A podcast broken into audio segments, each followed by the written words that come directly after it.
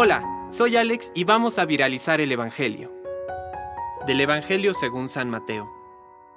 Jesús dijo a la multitud, El reino de los cielos se parece también a una red que se echa al mar y recoge toda clase de peces.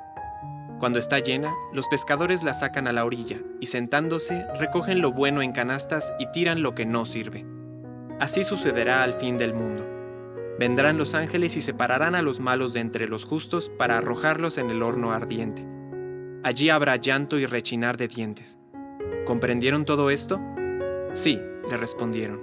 Entonces agregó, Todo escriba convertido en discípulo del reino de los cielos se parece a un dueño de casa que saca de sus reservas lo nuevo y lo viejo. Cuando Jesús terminó estas parábolas, se alejó de allí. Palabra de Dios. Compártelo, viralicemos juntos el Evangelio. Permite que el Espíritu Santo encienda tu corazón.